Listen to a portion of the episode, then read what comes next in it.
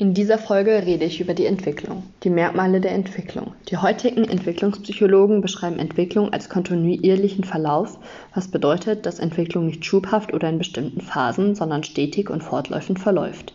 Der kontinuierliche Verlauf der Entwicklung weist verschiedene Merkmale auf. Logische Reihenfolge und Lebensalterbezogenheit besagen, dass Entwicklungsveränderungen immer in einer ganz bestimmten Reihenfolge auftreten und nicht umkehrbar sind. Dabei ist es möglich, die Veränderungen zu den einzelnen Altersspannen zuzuordnen. Integration bedeutet, dass isoliert erlebte Einzelteile und Funktionen zueinander in Beziehung gesetzt werden können. Durch die Differenzierung wird es dann möglich, die psychischen und körperlichen Merkmale zu konkretisieren.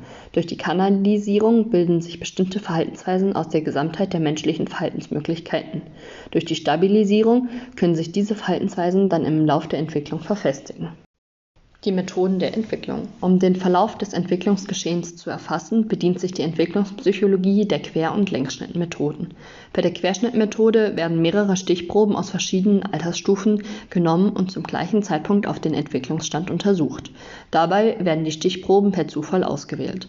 Bei der Querschnittmethode kann keine Aussage über den Entwicklungsverlauf gemacht werden, da der Vergleich durch verschiedene und sich ändernde Umwelteinflüsse schwierig ist.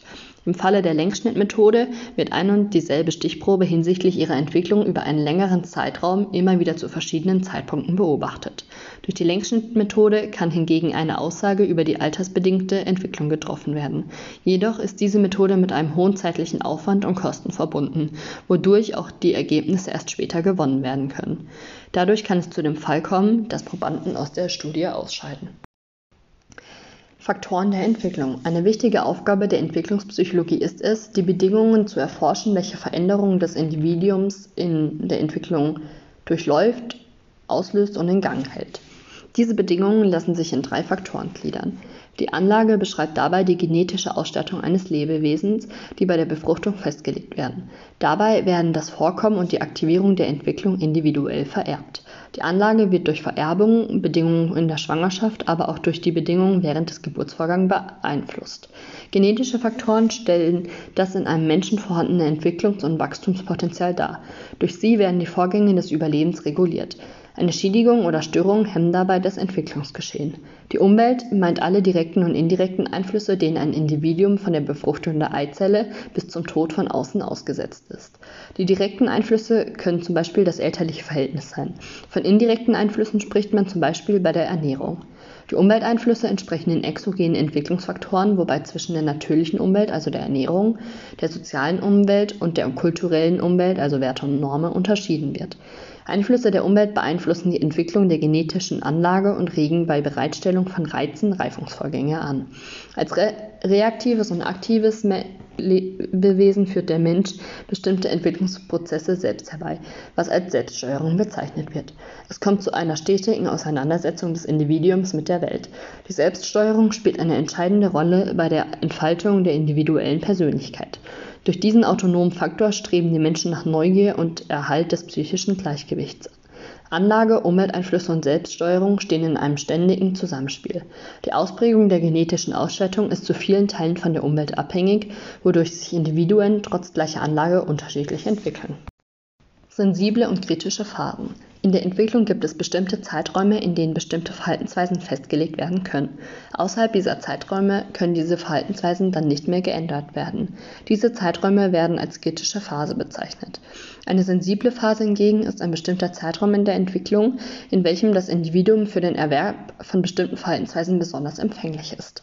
Die Verhaltensweisen können außerhalb dieses Zeitraums zwar nur schwierig, aber zu einem gewissen Grad verändert werden.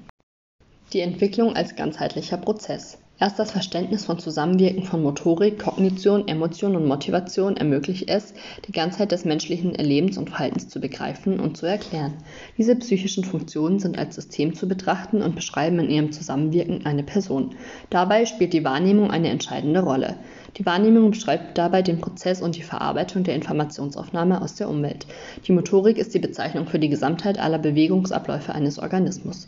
Jedoch können ohne Reize keine Gesamt Entwicklung entstehen. Da die Motorik die Grundlage für alle Tätigkeiten ist, entfaltet sich auch dadurch das Denken und das Sozialverhalten. Die Sprache ist ein System von Lauten und Zeichen zur Vermittlung, Aufnahme und Austausch von Informationen.